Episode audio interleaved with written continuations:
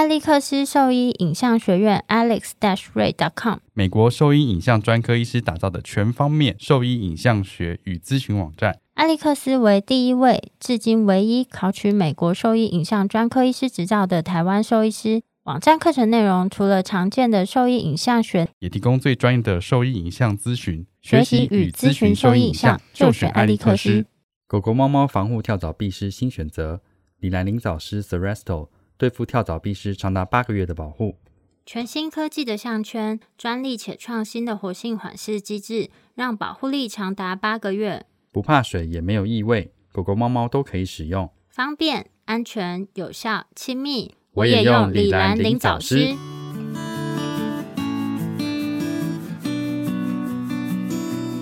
你现在收听的是 Wonder Vet Talk 超级好兽医的闲聊时间，我是兽医师林哲宇 Steven，我是兽医师肖慧珍，在这边我们会用轻松谈论的方式，带给大家一些简单而正确的小动物相关资讯，也会和大家分享一下兽医师日常发生的有趣事情。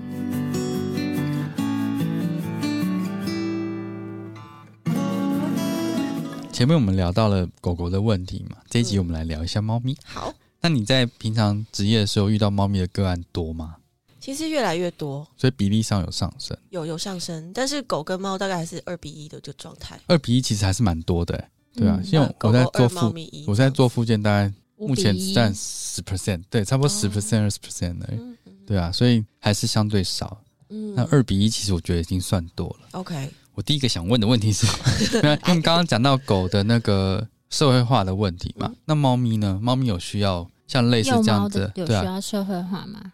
猫咪，嗯，好，我觉得猫咪的社会化，我们先一样讲一下社会化的时期，大概是出生后的第三周，哦，比狗稍微早一点，早，到第七周，了不起到第九周，OK，那可是很多人。真的养到猫的时候，他们早就对啊，超过了。年纪里面，对啊，超过了。OK，但是他们其实还有一个 secondary 的一个时期，你还有第二次机会，开始第 第九周开始，可能到十四五周的这个年纪的时间，哦，那就差不多大家带回家的时间。比较长，刚好在路上碰到，还是这种呃，在外面拉拉蛇这种年纪这样子。OK，那当然跟狗一样，就是没有人为介入的话，他们其实社会化过程就是还在他们自己的自然的生活。环境里，就妈妈跟同才，妈妈同才这样子，对，然后可能去做一些猫该做的事情，这样没有把人考虑在他的生活的事情里面。可是进入到人的家庭，我觉得对对猫来说，最需要去讨论的事情，可能是 socialize 部分哦。其实我们讲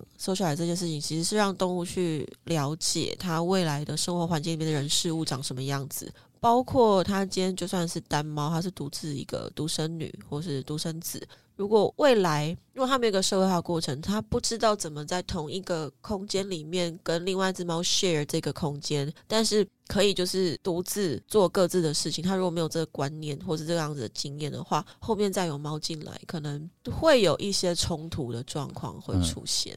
OK，所以社会化这件事情可能是让猫咪去在一个空间里面活动，会有一些互动，但是可能最终会自己去，哎，我玩我的猫草球，你玩你的逗猫棒，这样子不一定一直要盯着别人或是看别人在做。你说他自己玩那边，然后我自己在那边逗吗？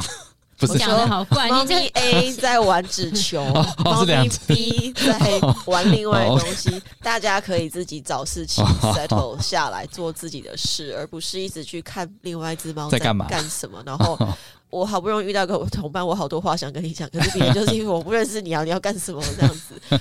对，就是共享一个空间，但是可以独立操作这件事情，在不管是狗跟猫来讲都蛮重要的。OK，接受室友的存在，就你在大便，然后在吃饭，这样子也是可以。如果你要这样讲的话，也是可以啦。对，那所以第一个阶段的比较早期的，可能第三周到第七、第九周，这个第一个 early 的 socialization 阶段，我们可能是希望它可以跟同才是有一些互动的。所以，假设真的是独生的猫咪的话，独就是只有一只的话，这个阶段该怎么处理比较好？嗯，这是我们希望有。Kitten class 的一个，就像 Puppy 有 Puppy 的 socialization class，那猫其实也可以有这样子一个一个呃设计。嗯，对对。那如果没有的话，就是诶，一次养两只幼猫也是不错啦。嗯，对啊，至少他们。彼此之间有一个正常互动的对象，一方面也不会猫咪在家里整天没事做，等着你回来的时候有好多的互动，想要这样子去做去开始，它就是充的满满饱饱的电，然后你回家的时候，它就是一副看起来有点可怕的 样子，这样好。但当然，在第一个阶段开始，我们会希望去 introduce 很多 handling 跟 restraint。因为猫在这部分是没有像狗对碰触的接受度那么多，嗯，所以碰触跟稍微那种保定的这些动作，会是希望早期就开始做。所以就刚刚讲，在第九周之后这段时间，对，其实还是可以慢慢的去做这一些事情。所以对于诶，从地上被这样 hold 起来、抱起来，或是说稍微限制一下它的活动的话，猫咪可以。没有到很喜欢，但他可以学习稍微忍耐、忍耐接受的话，在往后的生活中，毕竟他可能是要被剪指甲的，他可能是需要做医疗的一些执行这些事项，他是可以接受的。那这个对他们来说是可能进入人类的家庭生活中会需要面对的一件事。所以说的 hold 住是指说我这样抱着，让他没有办法跑掉。呃，当然不是。OK，我要讲具体一点，可能是哎。猫咪在地上，我们把它稍微肚子 hold 起来，离开地板一点点，然后吃一点点零食，把它放下来。它这样抱起来会吃吗？就通常这样子，有的会吃吧。哦，对啊，我们我们当然是练习之前先找到几样猫咪真的是可以接受的东西，就是奖励的部分。对，然后你再跟它做这个互动的话，就是哎一下下一秒，所以从几秒开始，对，就给零食，然后再来可能是像把他的脚脚拉起来、推起来，或者是对头的一些。部位去做一些碰触，都可以有这样子的概念去做延伸。嗯，对，不然在家里面我们没有这种保定的动作，嗯，去到医院却会有很多的保定的动作，对猫咪来说是件很难接受的、立刻适应的事情。对，对我们我们真的不能。对动物有太高的这个期望，就是说他们要接受跟人生活，要有接受这么多事情。猫跟狗，我常会讲说，妈妈没有给他们人类使用手册啊，嗯，就是你去跟人住，你要先阅读这些事项哦，他会带你去医院。My God，没有，所以我们人就要去扮演一个良好的，他们会吸你，对，所以人应该要去更了解说你。把人家从原生家庭中带走，你后面该负起的一些照养的责任，其实可能远比你想的还再多一点。所以就是报跟保定碰触，因为有些猫可能连碰都是有一点抗拒的。对，所以第一个，如果说它不是那么。好接触的话，你可能要寻求比较专业的协助，先改善你们人猫关系，到它对你是信任的，碰触是 OK，你可能才能做下一步。嗯，所以千万不要是听信网络留言说，不要看下面的留言，抱起来然后狂摸它，摸一个小时，摸到它，摸它都秃了。有这种我没看过，这种有点夸张，就是洪水法淹死你，没淹死就。存活下来，存活下来，然后就变神经病了。真的，神经病。好，对啊，所以也是循序渐进的，然后可以做一些基础的社会化。那如果有像这样子的 kitten，就小小猫的一些训练的班课程的话，是我们现在还是希望再去规划，因为 puppy class、social 的 class 跟 kitten 的 social class，其实在欧美国家是很风行的，嗯，大家对这东西有概念，嗯。但通常这种就是班的话，一一般会有几只小猫或者小狗啊？呃，第一个要看你的场地，再是你的人力。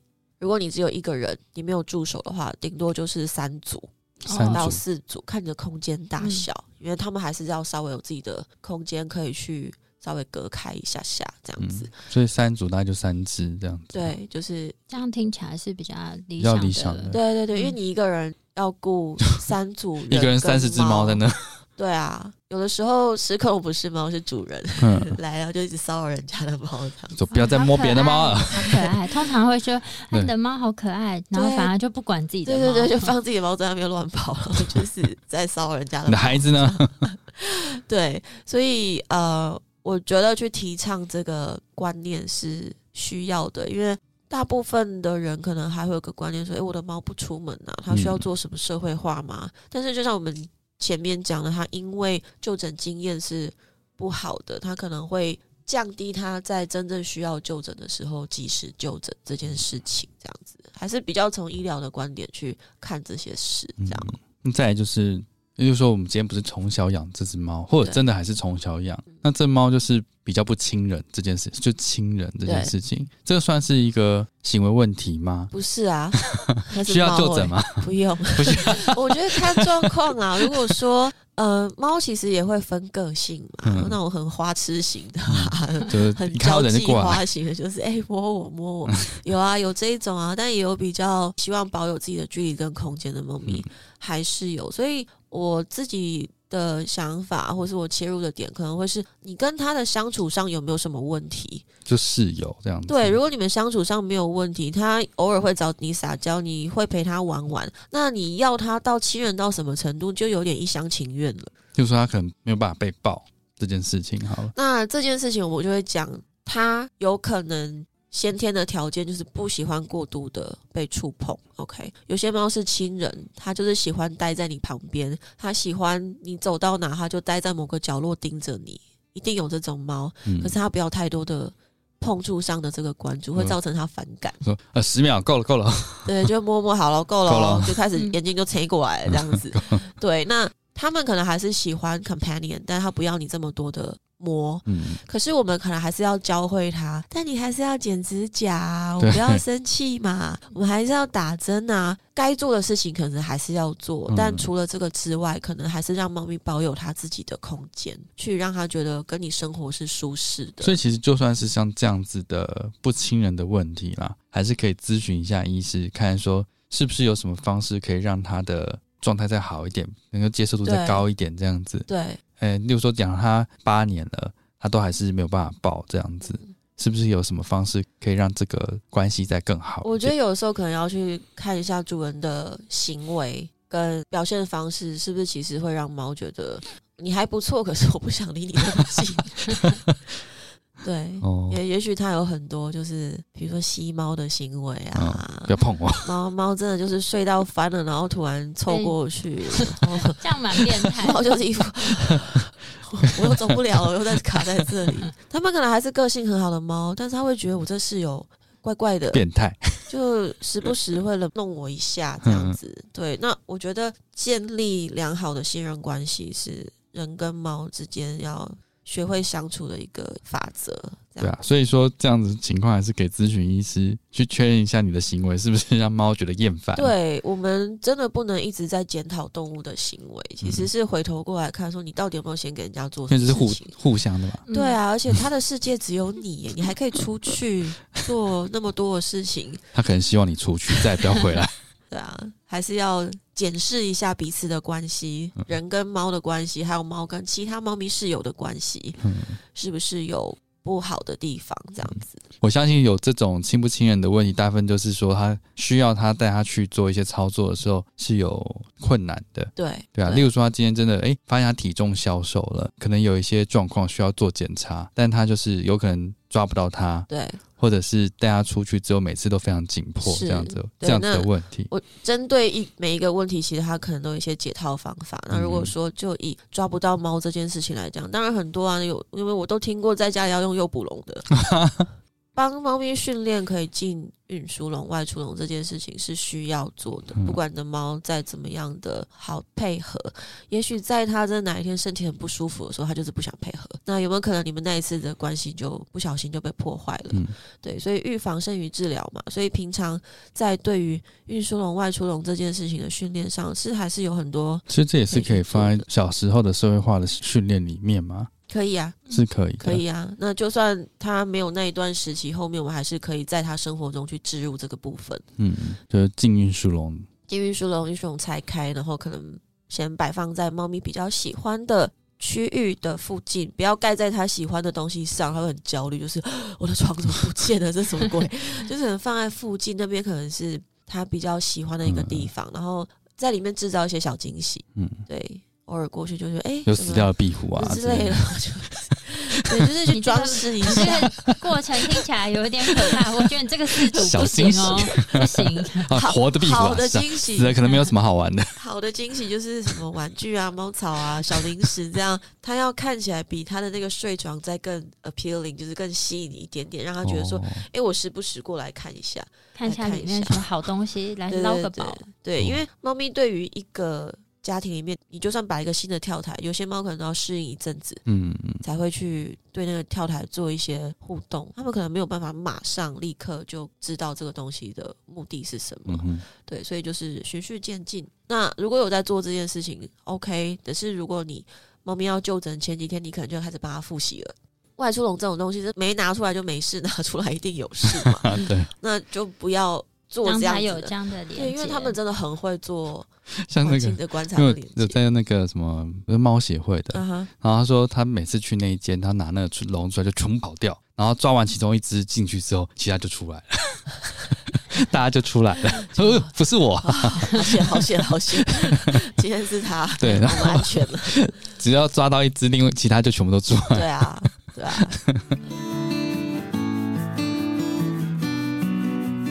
我是会思考的狗行为兽医团队的小动物行为兽医师林伟珍。你现在收听的是 Wonder Vet Talk，超级好兽医的闲聊时间，最专业的小动物知识 Podcast 频道。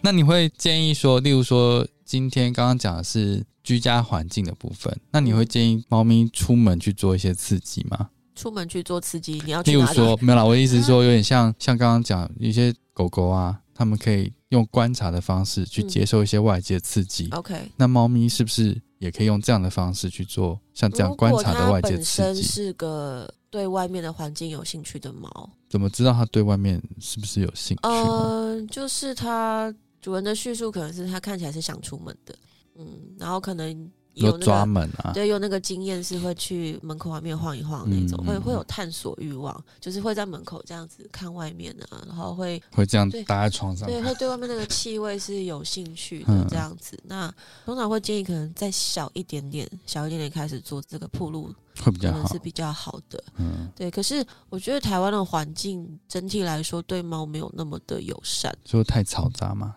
都市突发状况太多，突发状况在公园啊，好可爱！你带猫，就有人这样子过来，是这样子吗？或是有很多人遛狗不牵狗绳啊，对，会来追猫。哦，就是也许你的猫是稳定的，它也是可以上千绳带出去的，但我觉得环境中的突发状况不够友善，会让你永远无法预期今天会变成怎么样。我看过那种带猫咪去山上去登山。已经去很多次了，猫也就是在肩膀上、背包上很稳定。可是刚好这一次可能人比较多，然后路窄窄的，人在就是交错交错的时候，对面的人的背包太大，然后猫咪可能觉得，哎，突然一个庞然大物没看过的东西来，它就挣脱了，连带它的牵绳，整只猫在山上，哎，就不见了，就不见了。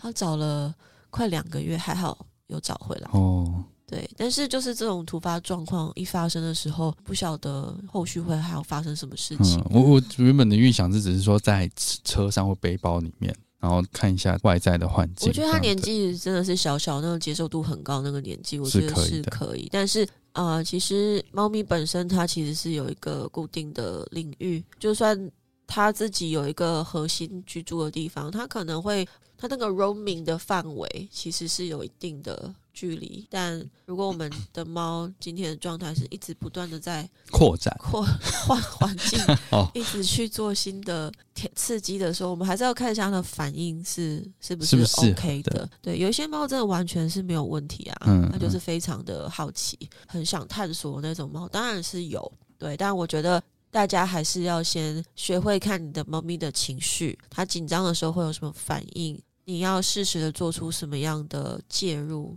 它才会是安全的，所以不能一概而论的去逼迫他接受像这样的刺激。对，我在外面就是有看到，因为我觉得有些人去逛了宠物展之后，因为宠物展还蛮多人会带猫去遛，那有些人可能看了这个行为之后，他觉得他的猫也许也可以。然后我就在路上看到，就是有人就牵着他的猫，在那个骑楼底下走，但是猫其实就非常害怕，就压低身体，它就是一直靠着墙角，然后不是很愿意走，然后主人从头到尾就是硬拖它，然后旁边因为是下班时间嘛，就有一些车啊人，然后那猫就突然一下就飞起来，然后什么这，它还是坚持要硬拖着它走路。对啊，我就觉得那猫好辛苦，哦。然后就我们就跟他讲说，你有没有带袋子，要不要把它先装起来？他就不要，因为路上就是当他带猫出来的时候，其实路上真的会有蛮多人就会一直夸奖说，会关注，好可爱，对，好可爱，这猫怎么有办法牵出来？有些人他是很享受这个被称赞的过程，他没有真的很在意猫的情绪，嗯嗯，觉得这蛮可怜的，说实话。是啊，这种应该不会来看行为，这种不会，因为他要的是行为问题。他要的是不一样的东西。对对，我觉得今天如果我是在乎的是自己的猫的 welfare 的话，我觉得好，你的猫喜欢出门，但是你找的环境是安全，然后你你知道你的猫遇到紧急状况反应是什么，你是完全 under control 的话，OK fine，当然是我觉得是可以。对，像我之前住在美国的时候，我们家猫是放养的。可是，在美国，你的住宅区那个车速都不会很快，嗯，而且有 stop sign，它一定会停，真的不会有被撞死或是什么的可能性。我的邻居在出门的时候，还会先下来看看，哎，猫有没有在轮胎旁边在什么？然后有时候猫躺在路中间，他要先看按个喇叭 叫它走这样子，因为还有就是这个城市对于动物的友善程度。它是出自于一个尊重、欣赏，还是他会去干扰、介入这个部分，都是如果我们有遛猫族群的话要去考虑的事情。这样，所以应该要成立一个猫公园，狗不能进来。不要不要不要不要不要不要做这种事，会变成被弃猫的的地方。对哦，不要低估。好好好。所以你现在是养猫吗？有，我有三只猫，一只狗，三只鹦鹉。是可以和平共处，可以。但是他们，呃，我我们家现在最大年纪最大那只猫已经快十七岁，它是跟我从美国一起回来的猫咪。然后后面的老二跟老三，现在一个是四岁，一个是五岁，嗯，哦，年纪差很多。对，可是他们真的是不在计划之中出现的小朋友。然后回家就出现在那？嗯，老二是怎么讲？是一个朋友，他原本想要领养的猫咪，可是。他在冲动的决定之下把它带回家之后，就发现说：“哎，这只猫抱不得，哎，抱不得，抱不得，摸不得。”然后一出外出笼就是到处飞这样子。对，然后他可能会对猫咪做一些比较强制的动作，让猫就是非常排斥。嗯，所以他就先放在我这边，看能不能做一点情训或是什么。所以他在我家住了半年，半年后他是可以抱，然后会很亲人的那一种。我朋友再来看他的时候，跑去躲起来，所以是他的问题。我说：“好啦，这只我留下来，我再帮你找一只，弄好再给你这样子。”所以他是老二是这样来的，然后老三是大楼外面生的那个小猫，迷路跑到大楼里面，又我们家是在顶楼，他就跑到那边，每天半夜就是在那边叫个两个小时，我还用个罐罐抓到它。对，那就收编就收编了，因为这这种猫不好送啊，是缘分。对啊，就是缘分啊。但他的青训也是花了四五个月的时间，因为他跟老二不一样的地方是，他是很胆小，很胆小，嗯，看到人就躲，看到人就跑的那一种。那像这样，刚刚讲的是幼猫跟猫咪的社会化，那猫咪跟狗狗 同住是没有问题。我家也是一猫一狗。我是说，如果今天是你要引进的是新的猫咪的话，呃，这是一个很复杂的问题吗？会耶。我觉得第一个，你要如果家里有狗的话，你是还没有养过猫，但是家里面有狗狗的话，我觉得第一个就是你的狗对猫的认知是什么？OK，那我觉得那个介绍过程当然还是可以是缓慢的，因为我们也不希望说呃猫咪受到惊吓这样子。对，所以一开始。如果没有养猫的状况下有养狗的话，我觉得猫咪可能还是得在一个比较独立的空间。第一个可能是要先适应环境，跟人类建立关系，再来开始慢慢去认识环境里面其他的一些生物或是成员这样子。但如果家里本身是已经有养猫的，又在要在养猫的话，如果真的不是 surprise 的状况之下，你真的好好衡量你家原本的元老级的猫对其他的猫的接受度在哪里。如果他是连看都没看过，或是闻到你身上有其他猫的气味，就是会有点不开心的话，嗯，呃，再考虑一下吧。他没有一定要朋友，对他，他跟你，我都说养猫咪的前面的半年，有点像是你在跟这只猫签合约。现在就我们嘛，You and me，然后你早上八点出门，晚上五点回家，我们这样过一辈子，对吧 ？OK，可是如果说到了第二年、第三年，突然觉得它孤单寂寞，再直接这样丢一只猫进来的话，其实对这只猫来说是不公平的。对，你就违约了，你你违约，那你就要得到应得的惩罚。所以我会乱尿尿，跟各种怪异的行为这样子，或者是说觉得自己家里的猫很求关注，就想说再找一只猫来陪它的话。其实我们不能把另外一只动物丢到这个情境来，希望他去解决家里那一只动物的问题，这是不可能的，而且对他也不公平。那原本猫会觉得说：“我一个人要妈妈都要不到，你还跟我分，你找死吗？” 那冲突就会发生。嗯，对对，所以我觉得以猫咪要进入再进入家庭来讲，我觉得要做考量很多，包括你的环境上能不能去分配好大家各自的空间。先安然的度过第一个时期，后面再去讨论到底要不要增加成员。对，那有什么居家环境的建议建议啦？我说针对环境的部分，让猫咪比较容易放松。呃，如果家里原本就有猫的话，其实这个这就是它的房子，嗯，这是它的领域。OK，所以你不能这么直接的在它领域上做这么多的跟动。嗯，那如果这只猫你真的非紧急状况非留下来不可的话，请把它安置在另外一个空间。哦，OK，所以在新的猫咪，对对对，所以可能在视觉上、气味上做好该做的隔绝。但我相信你的猫一定知道有谁家里有别人，你身上有别人的 毛，只是还没看到它在哪里。可是你会突然消失去别的地方。有小三，对，那当然，我觉得一开始对于新猫的关注可能也不要太多，因为它其实还在一个适应的过程，routine 的去。照顾它的三餐照料就好，对家里原本的猫的关注力可能是不要去做改变的。等到两边的状况是稳定下来之后，我们再来讨论下一步要怎么做。OK，气味的认识或者是什么，或者是找比较专业的协助，因为有时候取决于你家里面原本那只猫的感受是什么。如果它开始变得就是很焦虑的话，那真的不要拖。嗯，对这个问题还是要寻求专业的咨询比较好。对。然后针对个案的需求再去做设计。然后我必须讲一件事情，千万不要让他们自己出来打一打，分出一个胜负就好。又是那个什么当家理论吗？什么哦，没有，这这就是在猫的这个领域里面的流传的一件事情。嗯，就是说群体猫会打一架，分直到分出老大。老大又是老大理论。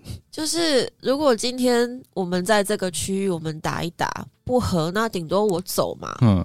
可是我们都住在这里哎，我真的有看过那个猫是打架之后，它直接去跳往着往纱窗直接扑跳上去。他们家住六楼，扑跳上去然后闪尿。对，他离开这个，他想走走不了，有没有自杀选项？那么可怜。对，所以不要做这件事情。不要不要说把猫丢出来让他们自己打一架，因为也许它表面上看起来好像是大家没事，恐怖平衡。对你讲的没错，恐怖平衡就是说我就是一直在忍耐，嗯，然后我什么都不敢做。但是他什么时候会到濒临他的极限？嗯，不晓得。也许身体会先出状况。那最后我想说，让林医师跟我们聊一下。你目前职业这样子，有没有觉得猫咪饲主的三大 NG 的行为？不要再对猫咪做这件事情。简单的，简单的就好。哇，很多是不是？讲三个就好了。OK，讲三个你觉得最不行的？最不行的行为？对，不要再对猫咪做这件事情。第一个，你刚刚讲那个，那个是在引入新猫咪的部分吗？对，对啊，对，就是啊，我觉得第一件事情是。你的猫是有跟你签合约的，这个合约不论是在生活环境的成员上，还有你的作息上，它都有一定的规律。它不喜欢规律突然被改变，所以如果你真的是比如说结婚，家里会有新成员，会有男生或是其他的人，或是说你工作在排班表，在调时间，或是你突然要出远门，你有养猫的话，你都要深思熟虑这件事情。要发生之前，你要不要有一些配套措施？像是过年都是把猫带回家，猫一带回老家一定乱尿尿 这件事情，就是我们不要预期猫咪可以全然完全的接受。OK，对，然后呃，再来就是可能对于猫咪要不要去。外出，或者是去学一些我们看似很可爱的行为，例如说，第一个我们刚刚讲是遛猫嘛，我觉得很看猫咪的个性，然后再来可能是说，哎，一些奇怪的观念，哎，我想要我的猫也是坐在扫地机器人上面，看起来很帅，然后我想要它可以有那样子的表现的话，我觉得这种事情是不要强求的。猫猫咪，我们就让它保有原本的一个个性就好了，这样子。OK，那第三件事情。我觉得我想要讲可能饮食这一件事情，就是说，猫咪其实，在比较年幼的时候啊，他们可能会针对自己吃过的东西会产生 attachment，所以他可能习惯吃干干，他习惯吃什么，所以当我们想要为了他好，在食物上去做某些调整的时候，他们可能会有无法适应的这个状况，可能不吃，但我们又求好心切要他吃的话，你很有可能是在造成猫咪焦虑。嗯。这件事，那我觉得在年纪比较小的时候，我们刚刚讲呃社会化这件事情，其实食物也是要做社会化的一件事情。小时候可以接触比较多种类的，对，因为万一他有一天他的食物上面是需要做一些调整，吃什么样配方的话，比较不会造成那么紧迫的问题。这样子，好啊，OK，好。那我们今天分享的内容就先大概到这边。如果说对我们分享内容有兴趣或是有疑问的话，都可以上我们的网站，我们的网址是 triple w 找 wondervet com 找 t w，或是 Google F B 搜寻 wondervet 超级好所以都可以找到我们哦。那今天就谢谢林一些，谢谢你，谢谢，谢谢跟我们聊了这么久，拜拜，拜拜。